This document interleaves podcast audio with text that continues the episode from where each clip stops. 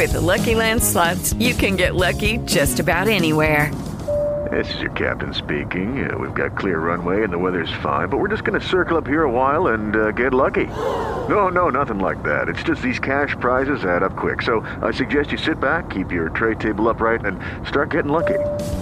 Play for free at LuckyLandSlots.com. Are you feeling lucky? No purchase necessary. Void where prohibited by law. 18 plus terms and conditions apply. See website for details.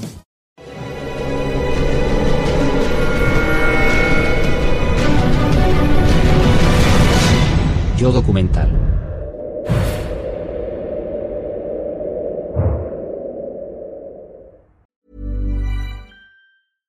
ACAST recommends podcasts we love. I'm Sheila Shoiga, the host of Ready to Be Real, which features thought leaders like Dr. Joe Vitale and Nejwa Zabian, along with those who have extraordinary stories to tell.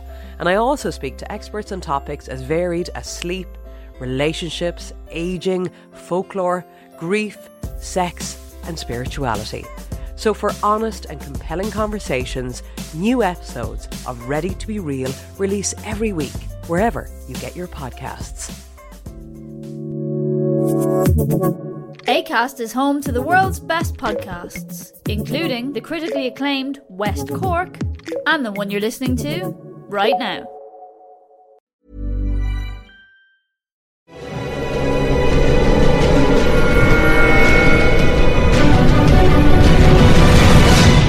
Documental.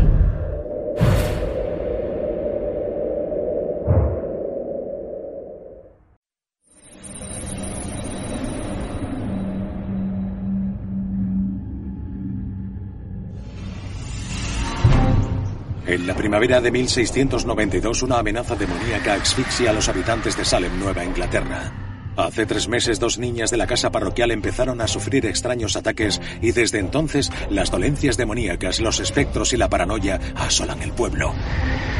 ¿Te dio el hombre de negro la serpiente? Desesperados por proteger su modo de vida, los puritanos han enviado a nueve acusadas de brujería a la prisión de Boston. Es un engaño. Soy inocente. Pero la situación no para de empeorar. ¿Los ministros también son brujos? El enviado del diablo, el hombre de negro, ha atormentado a una de las primeras niñas afectadas y le ha revelado su identidad en una visión. Nadie está a salvo. Satanás está cada vez más cerca y su esbirro es un hombre de fe.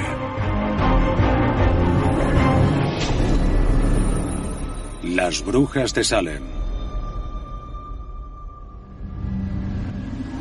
Sed de sangre.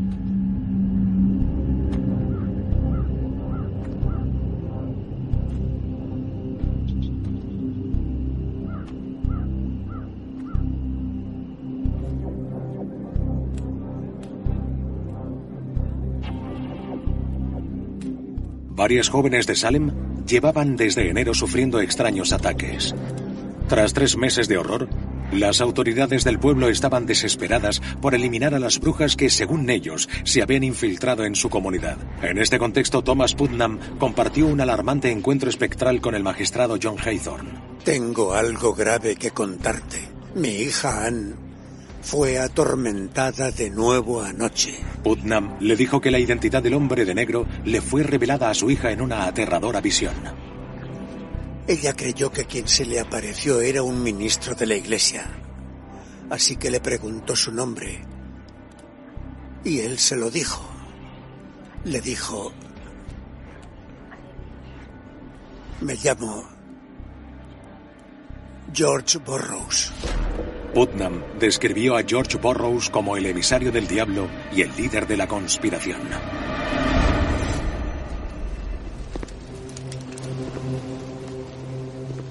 Todos en Salem conocían bien a George Burroughs. Burroughs fue pastor en Salem. Se fue en la década de los 80 del siglo XVII y en la época de los juicios vivía en Maine. Las autoridades no tardaron en arrestarle y llevarle a Salem para ver si era el artífice de aquella locura. Creo que la idea de que un hombre poderoso fuese el responsable de todo ese sufrimiento, el líder de las brujas y de la conspiración, le resultaba muy atractiva a la gente. Le llevaron de vuelta, acusándole de ser el jefe de las brujas.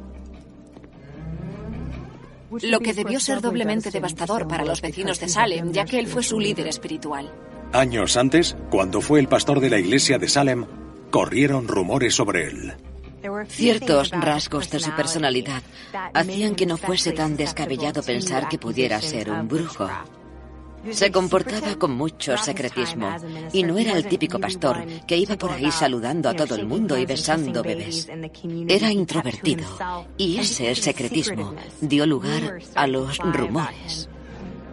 Mientras Burroughs esperaba a ser interrogado, la plaga de brujería empezó a extenderse por los pueblos cercanos de Nueva Inglaterra. Al poco tiempo, unas 70 personas fueron acusadas y encarceladas. Y eso no era más que el principio. El pueblo de Salem tenía 600 habitantes. Si 50 individuos dicen, he visto más brujas, te da la sensación de que hay una gran conspiración y en cuanto alcanza esa escala, sobrepasa las fronteras del pueblo. Había tantos acusados que colapsaron el sistema. Inglaterra acababa de aprobar una nueva legislación para Massachusetts que otorgaría a la colonia el derecho de autogobierno, pero hasta que llegara estaban en un limbo jurídico. Eso significa que no tenían los medios legales para celebrar juicios. Cada vez había más acusaciones, más encarcelamientos, pero no había juicios. En las cárceles de Nueva Inglaterra no cabía una bruja más. Era como una olla tapada. La presión no paraba de aumentar. Uno de los ministros más reputados de Nueva Inglaterra, Cotton Mather, trataba a una chica que empezó a tener visiones espectrales tras visitas a una bruja de Salem. Espero que la gloria de Jesús nuestro Señor. Cotton Mather era la flor innata de los pastores de Nueva Inglaterra.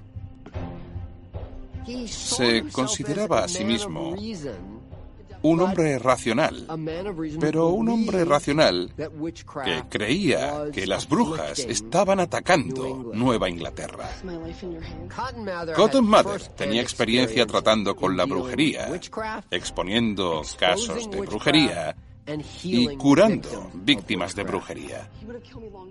A finales del siglo XVII, nadie ponía en duda la existencia de la brujería.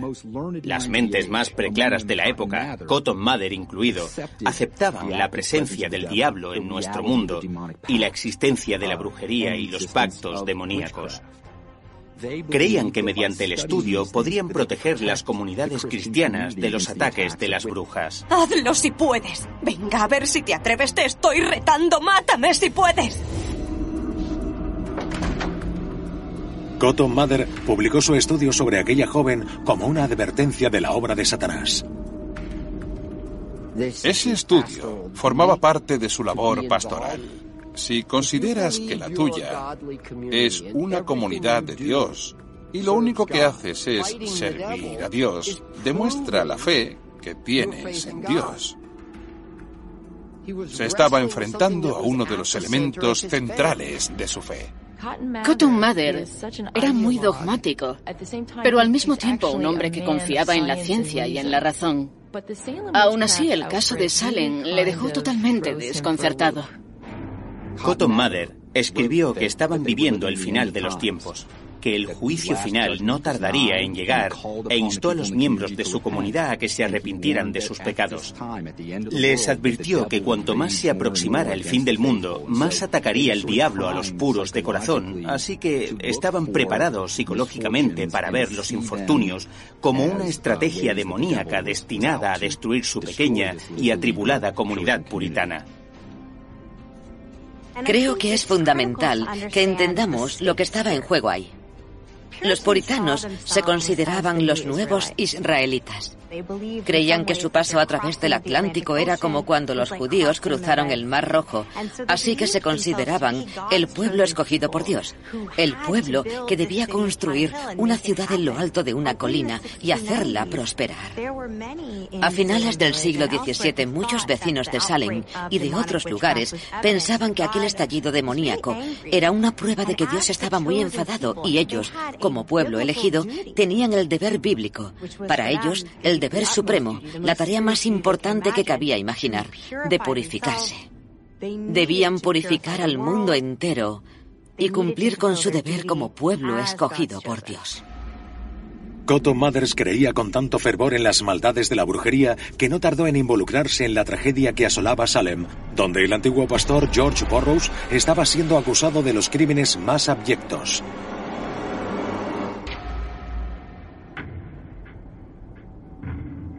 En una habitación sobre la taberna, Burroughs fue interrogado por John Haythorne, William Stoughton y John Hale.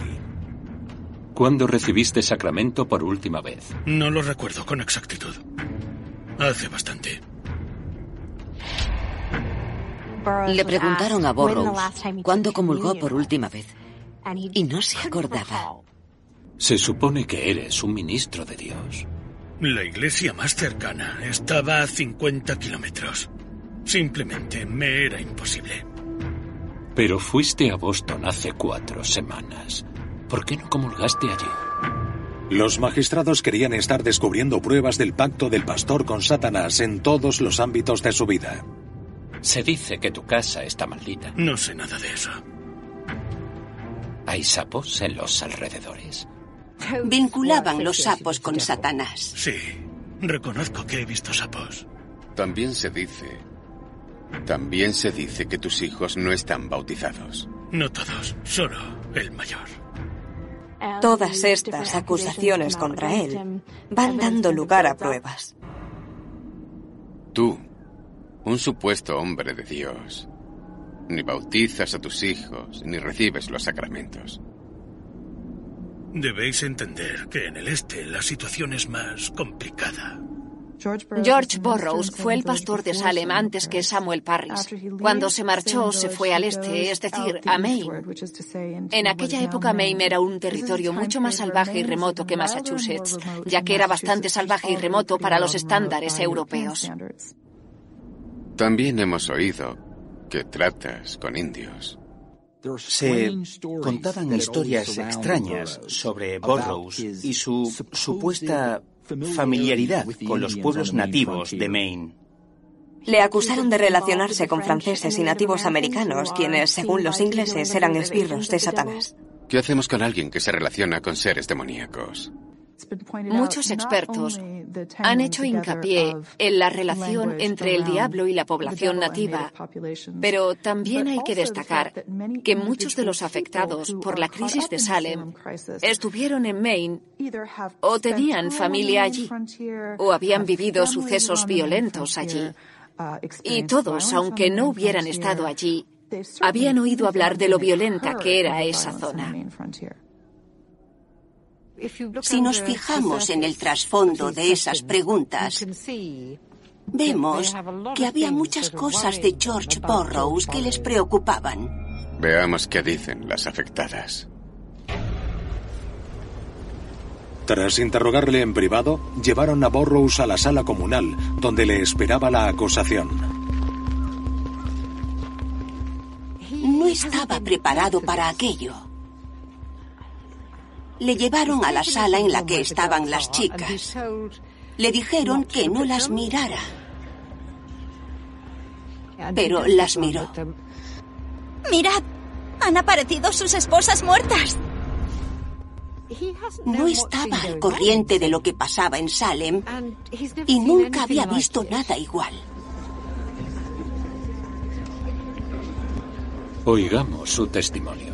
Borrus se quedó helado ante la reacción de las chicas. Su espectro se me apareció y me llevó a un lugar elevado donde me prometió todos los... Estaba completamente estupefacto. Una de ellas dijo algo y empezaron las convulsiones. Ha traído el libro y me hará escribir en él. ¿Qué ganas con esto? Haythorne empezó a hacerle preguntas que no pudo responder. Esta es una asombrosa y aleccionadora providencia. Pero confieso que no la entiendo. Es una escena muy poderosa. Porque él representaba el poder del diablo, que no solo se imponía sobre mujeres jóvenes y débiles, sino que convertía a un hombre de Dios en su ayudante. Pero atrapar al supuesto líder de la conspiración no era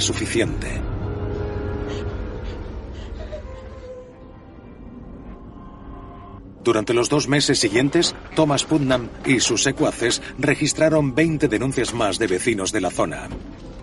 Hay que ocuparse de esto. Se creía que la brujería era un crimen vengativo.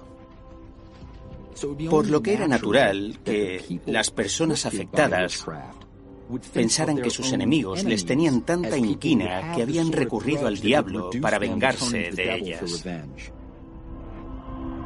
Creo que Thomas Putnam aprovechó la ocasión para acusar a todo aquel que le había importunado en el pasado. El sospechoso más lógico en los casos de brujería era siempre la persona con la que el afectado tenía un largo historial de enfrentamientos. Era un fenómeno muy contagioso. Y la idea de la gran conspiración fue lo que disparó exageradamente la tasa de acusaciones. Mientras tanto, Sarah Osborne, una de las primeras acusadas, sucumbió a las atroces condiciones de la prisión de Boston. ¿Fue la primera víctima mortal de aquella caza de brujas?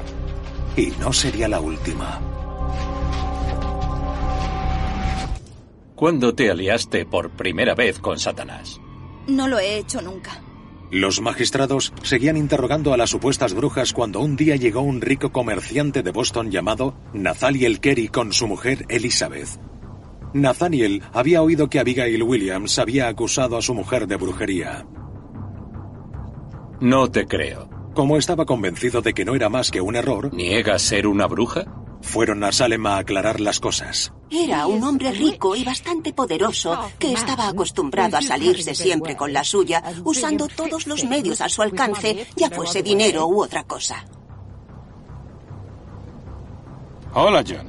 Nathaniel Kerry habló con su viejo amigo John Hale, uno de los cazadores de brujas de Salem. Me gustaría aclarar un desafortunado malentendido. Me han dicho que se ha mencionado el nombre de mi esposa, Elizabeth. Nathaniel Kerry le preguntó si su mujer podía hablar directamente con Abigail Williams para explicarle que no era una bruja y que no la estaba atacando. Y John Hale accedió, le dijo que sí. Déjalo en mis manos. La pareja esperaba hablar a solas con Abigail. Y se encontró con todo lo contrario. Llegaron todas las chicas gritando que Elizabeth las estaba atacando. Los Kerry contemplaban la escena horrorizados, mientras que John Hale redactaba inmediatamente una acusación contra Elizabeth. La llevaron ante John Haythorne, que parecía estar esperándolos. ¿Por qué atormentas a estas chicas? No lo hago. No sabía nada de ellas hasta hoy. Creo que me voy a desmayar. ¿Puedo ayudarla a sostenerse? Si tiene fuerzas para atormentarlas, las tendrá también para mantenerse en pie. Ya he visto suficiente. Llevadla con las demás. Desgarrado por la injusticia, Nathaniel denuncia a los líderes de la comunidad Que Dios os castigue. por conspirar contra él y su esposa. Él nos librará de vuestra crueldad.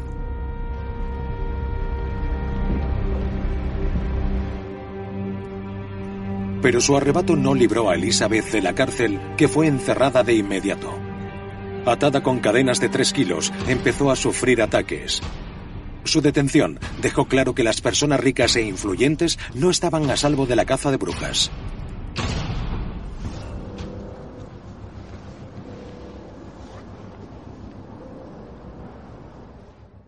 Para los puritanos, la Biblia es el libro más importante y una de las cosas que aparecen claramente en él es que las brujas existen y están entre nosotros. Ya lo dice el Levítico, no dejes ni una bruja con vida. Levítico 20:27. Será condenado a muerte todo hombre o mujer que sea espiritista o brujo. El pueblo ha de matarlos a pedradas. Ellos mismos se han buscado su propia muerte. La escoba se ha convertido en el símbolo más icónico de las brujas. Tiene algo especial. Es un símbolo de poder, un símbolo del poder femenino. No hay nada más inocuo y práctico que una escoba, pero en manos de una bruja toma un cariz totalmente distinto y mágico. La brujería es un crimen doméstico, por lo que no debería sorprendernos que se acusara a un número desproporcionado de mujeres.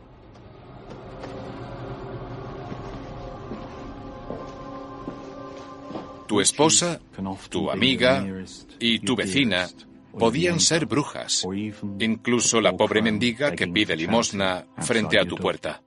Hubo exámenes preliminares, más detenciones. Así fue como empezó todo. A las pocas semanas, el gobernador Phipps volvió de Inglaterra con la nueva legislación y el poder de restablecer la corte de la colonia sin imaginarse lo que se le venía encima. Hay más de 150 sospechosas de brujería. A su regreso, vio que aquella crisis que se generó aparentemente de la nada se había intensificado durante el tiempo que había estado fuera debido a la falta de recursos legales. Cada mañana hay más acusaciones, más interrogatorios y más arrestos. Con tantos acusados a la espera de juicio, Phipps necesitaba un plan para impartir justicia. Phipps tuvo que crear un tribunal de emergencia para escuchar y juzgar a las brujas. Se creó a toda prisa tras la implantación de la nueva legislación para aliviar con los casos acumulados. El gobernador nombró a su subdelegado, William Stoughton, juez principal de la causa. A raíz de aquello, Stoughton se convirtió en un cazador de brujas comprometido con la causa y extremadamente entusiasta. El Tribunal de Emergencia contó con la colaboración del mayor experto en brujería de la época, Cotton Mather. Era su campo, él sabía cómo había que proceder y seguramente sentía que era su deber. Era perfecto para esa tarea. No había cumplido ni los 30.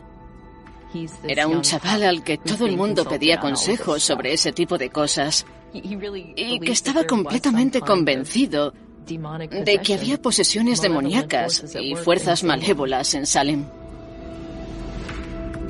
Aquello dio impulso al proceso. Nueve sospechosos de brujería fueron trasladados de la prisión de Boston a Salem.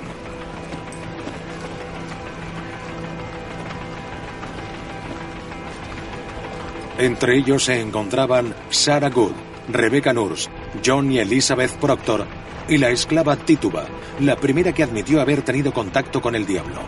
Gracias a esa confesión, Tituba no fue juzgada como acusada, sino que acudió en calidad de testigo, compareciendo contra los demás. De camino al tribunal, los ánimos estaban encendidos. Había muchas vidas en juego, y los acusados serían condenados a muerte. Creo que esos jueces tenían la intención de hacer lo correcto. Tenían un montón de libros de derecho que fueron impresos en Boston y que contenían la legislación inglesa. Querían proceder del mejor modo posible, pero también tenían mucho que demostrar.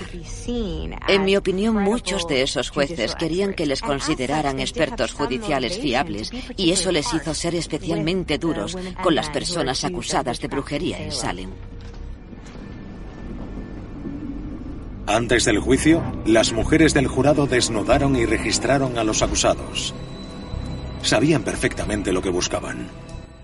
Desde tiempos inmemoriales, se creía que para llevar a cabo su maléfica magia, las brujas contaban con la ayuda de espíritus familiares demoníacos.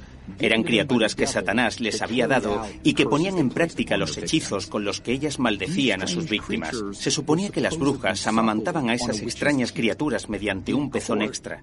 El jurado registró a las brujas para encontrar esa marca infernal, el pezón del que mamaban sus espíritus familiares. Eran registros extremadamente invasivos en los que se buscaba cualquier marca que pudiera parecer fuera de lo normal y, obviamente, todos tenemos un lunar o una peca que podría parecer sospechosa en esas circunstancias.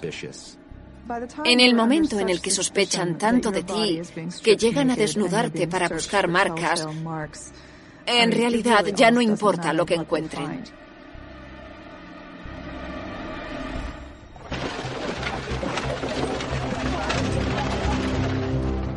La primera sospechosa que fue llevada ante el tribunal fue una de las últimas acusadas.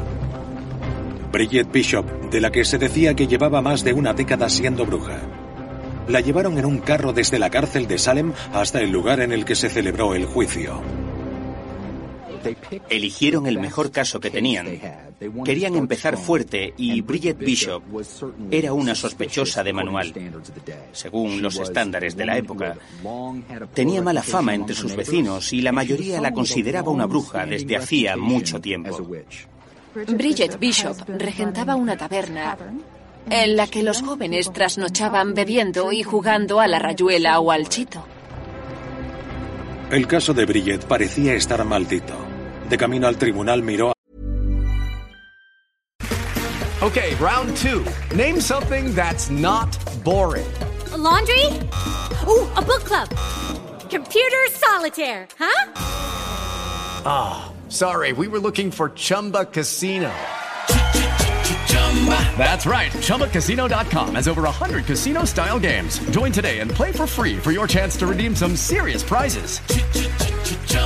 ChumbaCasino.com. No purchase necessary. Full prohibited by law. 18 plus terms and conditions apply. See website for details. Judy was boring. Hello. Then Judy discovered ChumbaCasino.com. It's my little escape. Now Judy's the life of the party. Oh, baby. Mama's bringing home the bacon. Whoa. Take it easy, Judy. The Chumba life is for everybody. So go to ChumbaCasino.com and play over 100 casino style games. Join today and play for free for your chance to redeem some serious prizes. ChumbaCasino.com. No purchase necessary. Void where prohibited by law. 18 plus terms and conditions apply. See website for details. ACAST recommends podcasts we love. I'm Sheila Shoiga, the host of Ready to Be Real, which features thought leaders like Dr. Joe Vitale and Nejwa Zabian, along with those who have extraordinary stories to tell. And I also speak to experts on topics as varied as sleep, relationships, aging, folklore, grief, sex, and spirituality. So, for honest and compelling conversations, new episodes of Ready to Be Real release every week, wherever you get your podcasts. ACAST is home to the world's best podcasts, including the critically acclaimed West Cork and the one you're listening to right now. Okay, round two. Name something that's not boring. A laundry? Ooh, a book club. Computer solitaire, huh? Ah, oh, sorry, we were looking for Chumba Casino. That's right. ChumbaCasino.com has over 100 casino style games. Join today and play for free for your chance to redeem some serious prizes. ChumbaCasino.com. No purchase necessary. Full prohibited by law. 18 plus terms and conditions apply. See website for details. Are you struggling to lose weight and keep it off? Tired of wasting time and money on starvation diets that lead to more frustration and stress? If there was a weight loss solution that could actually work for you, would you try it? Then head to golo.com. I'm Steve. I lost 138 pounds in nine months on Golo. I'm Amber. I've lost 128 pounds with Golo taking release. If you're ready to take back control of your life, head to golo.com now and see how Golo can work for you. That's G O L O.com. My sleep is way better. My inflammation has gone way down. Golo saved my life. I was way overweight. That's what sent me down the path. I wanted to make sure and live for my kid. I have literally tried everything. I was on the verge of getting gastric bypass surgery, and I saw the Golo commercial, and it was the last thing I tried because it worked. Join over 2 million people who have found a better way to lose weight with Golo. Your healthier and happier life begins at golo.com. That's G O L O.com. Again, G O L O.com. Hacia la iglesia y en ese preciso instante se oyó un golpe dentro. Un tablón de madera se había caído. Lo hallaron bastante lejos de su lugar original. Los puritanos no creían ni en las coincidencias ni en los accidentes. Estaban, por decirlo de algún modo, programados para buscar pruebas de que una persona estaba conchavada con el diablo y no era una auténtica cristiana. Antes de entrar en el juzgado ya tenían indicios suficientes para incriminarla. Estaba a punto de ser la primera acusada que se enfrentó a la justicia en Salem. ¿Qué podía hacer una persona acusada de brujería en Salem para salvarse? En el momento en el que Bridget Bishop entró en la sala, las chicas afectadas empezaron a sufrir ataques. Fue un espectáculo sin precedentes. Bridget Bishop, ¿cómo te declaras ante los cargos que se te imputan?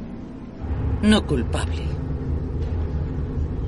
Mientras Bridget insistía en su inocencia, la acusación no paraba de enarbolar pruebas de lo contrario. Me atormenta. Se me aparece sin parar, ofreciéndome el libro para que lo firme. Seguramente el miedo que sentían hacia las mujeres, a las que acusaban, fuese real. Era normal creer que las brujas usarían su poder para vengarse de quien las acusaba. En el momento en que Bridget las miró volvieron las convulsiones y los desmayos. Una de ellas hasta escupió un clavo con el que había sido atacada.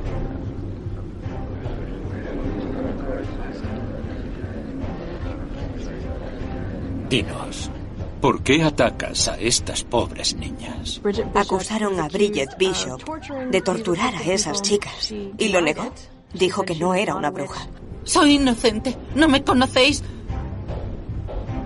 Ni siquiera sé que es una bruja. Entonces, ¿cómo sabes que no lo eres? Bridget tuvo que enfrentarse a las acusaciones de quienes decían que se les aparecía. Los vecinos llevaban años temiéndola. Algunas de las historias que contaban se remontaban años y años atrás. Decían que en cuanto tenías el menor roce con ella, un familiar tuyo enfermaba. Un vecino dijo que Bridget apareció de noche en su cuarto. Cuéntanos lo que sabes. E intentó asfixiarlo.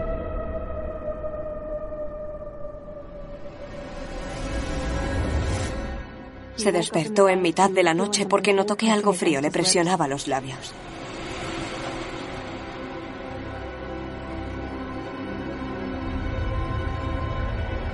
Y entonces Bridget se sentó ahorcajada sobre él. Cuando abrió los ojos la vio salir corriendo de su casa.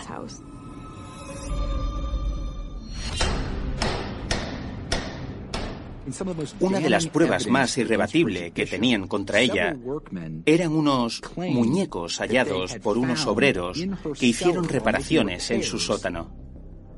Dijeron que estaban hechos con trapos y pelo de cerdo.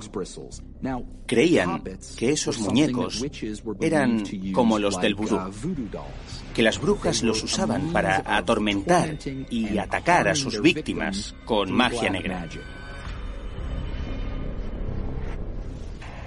Esos muñecos firmaron la sentencia de muerte de Bridget. Eran una prueba irrefutable de su relación con Satanás, de su pacto con el diablo. El jurado tiene la última palabra. El juez William Stoughton pidió al jurado que examinara las pruebas presentadas contra Bridget Bishop. No estaban siguiendo la ley inglesa tal como debían. Técnicamente, para condenar a alguien por brujería, necesitabas o una confesión o dos testigos de un mismo suceso. Y no tenían ni una cosa ni la otra. Como Bridget se negaba a confesar, todo quedaba en manos de los escabrosos testimonios de sus vecinos y en los ataques que las niñas sufrían en su presencia.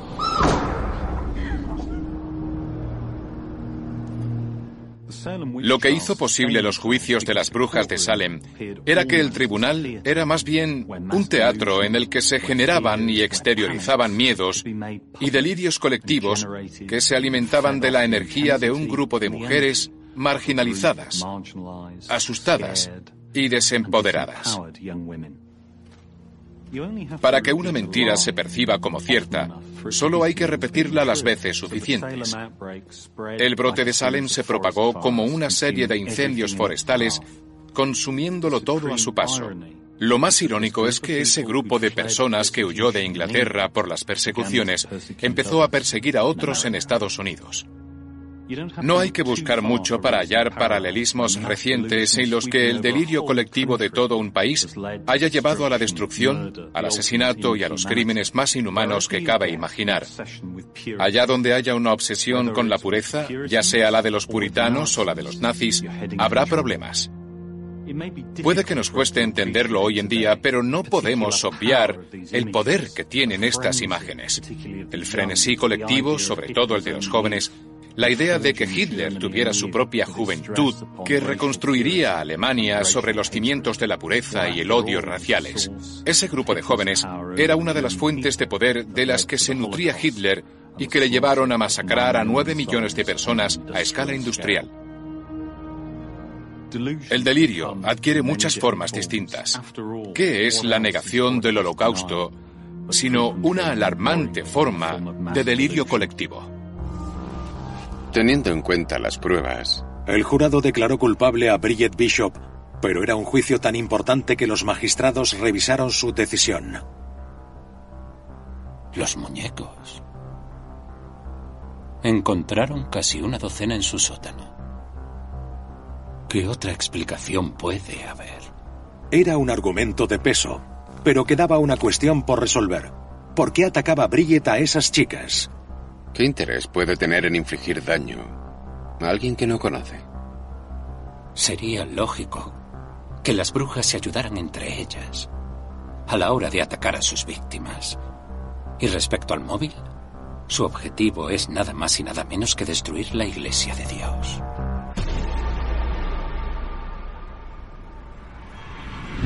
Bridget Bishop. Este tribunal te declara culpable del delito de brujería. El viernes que viene te llevarán a un sitio en el que serás ahorcada hasta morir. El tribunal hizo oídos sordos a las protestas de Bridget. Se acaba de dictar la primera sentencia de muerte de los juicios de Salem.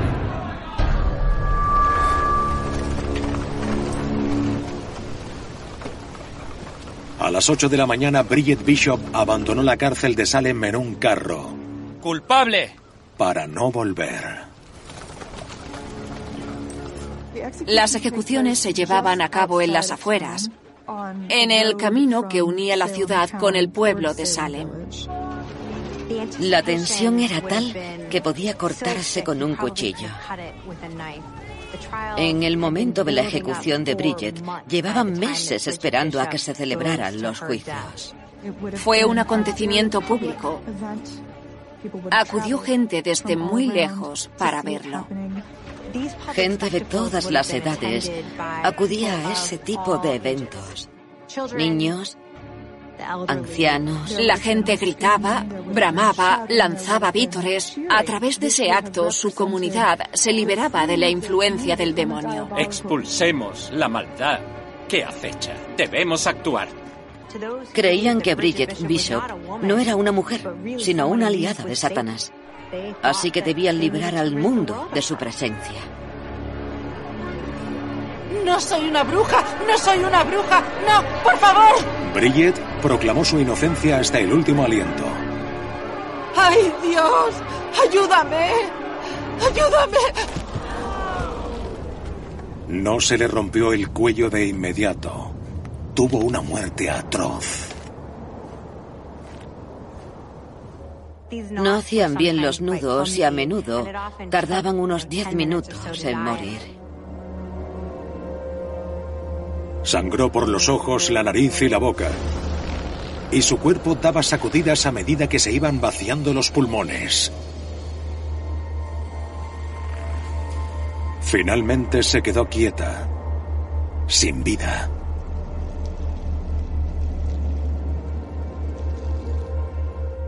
Da escalofríos pensar que estaban viendo morir ahorcada a una persona que conocían y se sentían habían disfrutado con ello, pero no resultaba tan descabellado si lo ves desde la perspectiva de los puritanos.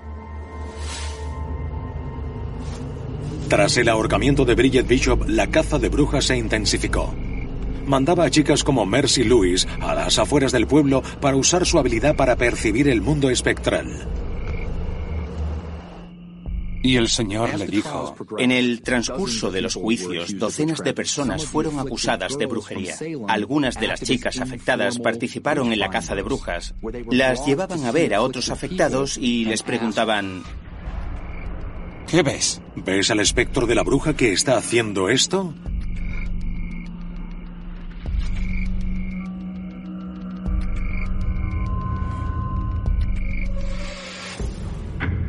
Mientras tanto en Salem, los magistrados discutían el contenido de una carta de Cotton Mather.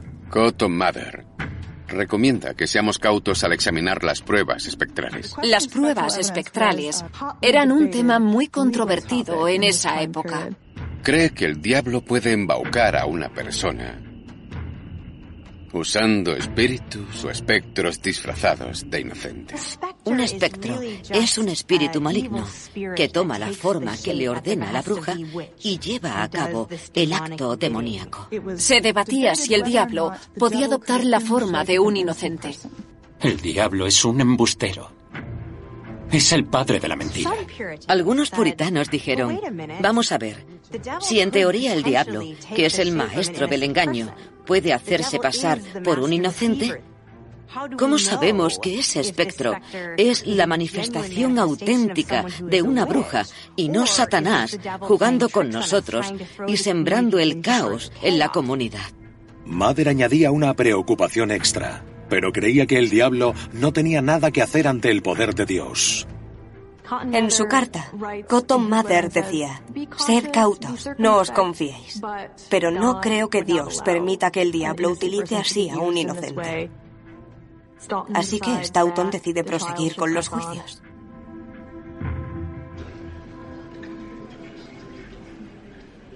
El juez Stoughton volvió a convocar al tribunal y otras cinco sospechosas fueron llevadas a juicio, empezando por Sarah Good, una de las primeras acusadas de Salem. Los ataques que sufrieron las chicas en el examen preliminar contaban como prueba, ya que se los consideraba un método de detección de brujas. Hagamos la prueba del contacto. Sometieron a la acusada a la importante prueba del contacto.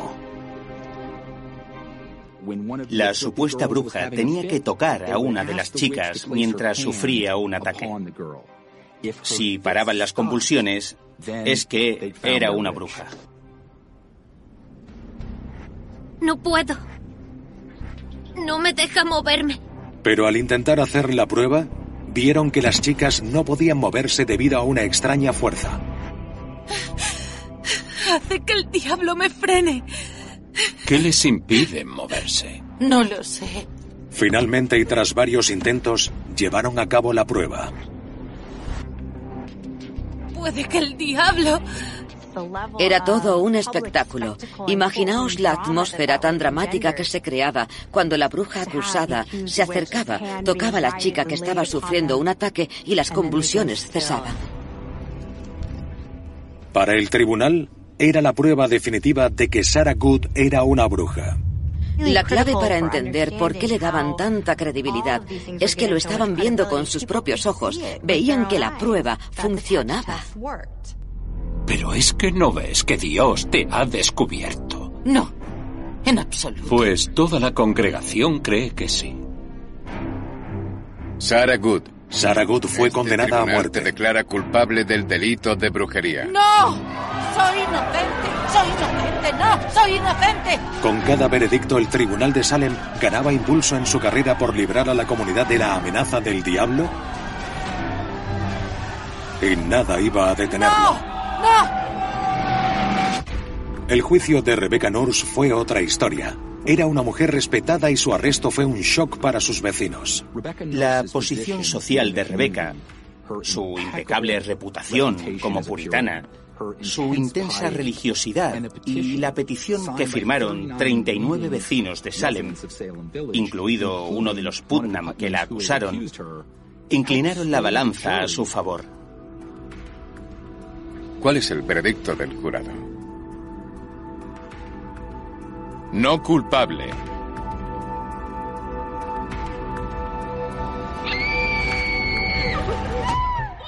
Las chicas se volvieron locas y muchos de los que se habían congregado a las puertas de la sala entraron.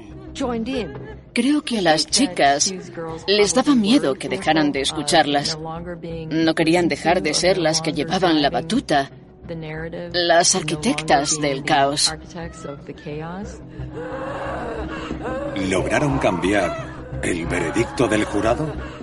Las chicas reaccionaron con tal explosión de energía psicológica al veredicto de inocencia de Rebecca Nurse que William Stoughton le pidió al jurado que por favor reconsiderara el veredicto. Para ello, le hicieron algunas preguntas más a Rebecca Nurse. Una de ellas hacía alusión a lo que había hecho antes aquel mismo día. En su respuesta, ella se refirió a otra de las sospechosas con las siguientes palabras. Una de nosotras. Lo que habría una interesante cuestión a ojos del tribunal. ¿Una de nosotras? ¿Era otra sospechosa u otro miembro de la conspiración demoníaca? El jurado quiere dar su veredicto. ¿Y qué dice el jurado? Rebecca Nurs se estaba quedando sorda, así que cuando le preguntaron que a qué se refería con una de nosotras, no lo oyó. Y se quedó callada. Su silencio nos dice que es culpable. El jurado interpretó la falta de respuesta como un reconocimiento tácito de que con ese una de nosotras hacía alusión a la brujería. Rebecca Nurs, este tribunal te declara culpable del delito de brujería y te condena a ser colgada del cuello en la horca hasta que mueras. Que Dios se apiade de tu alma. Las seis brujas de Salem que hasta ahora habían sido juzgadas fueron declaradas culpables, incluida la piadosa Rebeca. En el verano de 1692, todos sabían que si confesabas que eras una bruja, seguirías encerrada. Seguirían interrogándote y puede que acabaran ejecutándote, pero al menos te mantendrían con vida durante un tiempo. Por eso, los familiares de las acusadas les escribían cartas a la cárcel diciéndoles, confiesa, así no te ejecutarán enseguida y buscaremos la forma de sacarte. Pero las que eran realmente devotas no lo hacían por no cometer perjurio.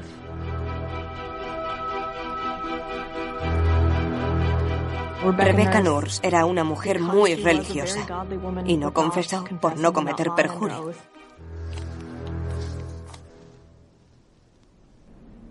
Rebecca Nurs intentó explicarse.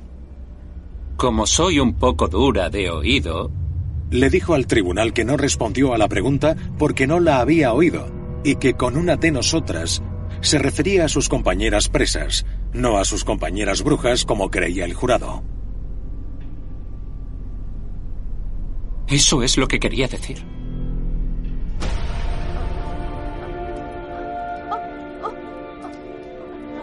Rebeca creía que una vez aclarado el malentendido sería puesta en libertad.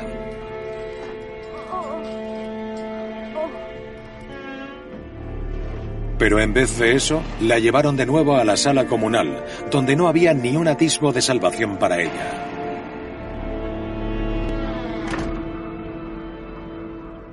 Contemplad el rostro del diablo. Una bruja que ha osado conspirar contra la mismísima iglesia de Dios. Fue excomulgada de la iglesia de Salem. Es tal la maldad que alberga. Para ella debió ser muy duro que los demás feligreses votaran para expulsarla de la comunidad. Y siendo puritana, eso ponía en peligro la inmortalidad de su alma. Queda desvinculada de las normas que ha infringido previamente. La comunidad se enfrenta a una crisis tan grave que necesitan culpar a Rebecca Nurs para resolverla. En situaciones como la que se dio en Salem, lo que tenemos es un grupo de individuos que básicamente dice que matar está bien, que hasta es conveniente matar a ciertas personas. Hay una división total entre nosotros y ellos. Se trata de asesinatos justificados y eso es bastante difícil de entender. Es algo que creemos que no seríamos capaces de hacer. Pero en el momento en el que empezamos a ver a aquellos que no son como nosotros como una amenaza, desarrollamos la capacidad de deshumanizarlos y decir, puedo sentenciarte a morir porque solo eres una amenaza, no eres un ser humano. Algunas de las mayores atrocidades de la humanidad fueron la culminación de un proceso gradual, un proceso en el que hay una barrera entre nosotros y ellos, donde ellos son la amenaza y nosotros los buenos, los inocentes y ellos los malvados. En estas situaciones de opresión sistemática suelen aparecer marcadores diferenciadores. Nosotros vestimos de una manera determinada o tenemos un determinado aspecto. Se asignan números a la gente. Se espera que los integrantes del grupo, nosotros, piensen de una manera determinada y consideren al otro el enemigo. Y muy a menudo las perspectivas se polarizan. Nosotros nos volvemos cada vez más nacionalistas y los otros más extranjeros extranjeros. Esa polarización puede desarrollarse con el tiempo y volverse cada vez más intensa. Así es como se acaban cometiendo atrocidades. Y cuando privas a la gente de sus derechos y libertades, las encierras en jaulas y construyes muros, así es como se da ese proceso y nosotros, como seres humanos, debemos tener mucho cuidado, ya que el sistema está diseñado específicamente para que sucedan atrocidades. Rebecca Nurse, Sarah Good y otras tres mujeres fueron trasladadas a Gallows Hill para ser ejecutadas. ¡Matad a las brujas! ¡Matadlas! En un carro recorrían el camino de Boston hacia el árbol en el que serían ahorcadas, hostigadas por las burlas de sus vecinos y el miedo ante el destino que las aguardaba. Sabemos que la gente les gritaba, las llamaba brujas y hasta les tiraba cosas.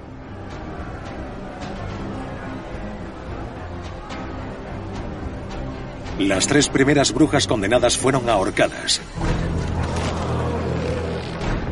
¡Colgadlas! avivando la sed de sangre de los espectadores. ¡Colgadlas! ¡Colgad a esa bruja! Rebecca Norris fue la siguiente. Afrontó su muerte tal como había vivido su vida.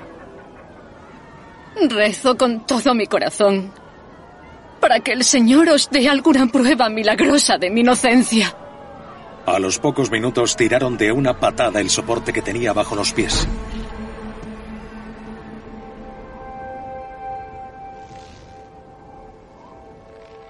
Cuando ahorcaron a Rebecca Nurs, la gente se quedó como en shock. Antes reinaba una sensación de irrealidad, pero su ahorcamiento les devolvió al mundo real. Vieron a lo que habían llegado. Aquello supuso un punto de inflexión en el desarrollo de la crisis. El reverendo Nicholas Noyes obligó a Sarah Good a confesar. Confiesa mientras te quede algo de aliento. Y azuzó a la multitud para alejar las dudas sobre la ejecución de Rebecca ¡Eres una bruja! Y todos los que estamos aquí lo sabemos. ¡Estás mintiendo! Desde la horca, Sarah Good le dijo a Nicholas Noyes, Si yo soy una bruja, tú eres un hechicero. Y si me quitas la vida, Dios te dará sangre para beber.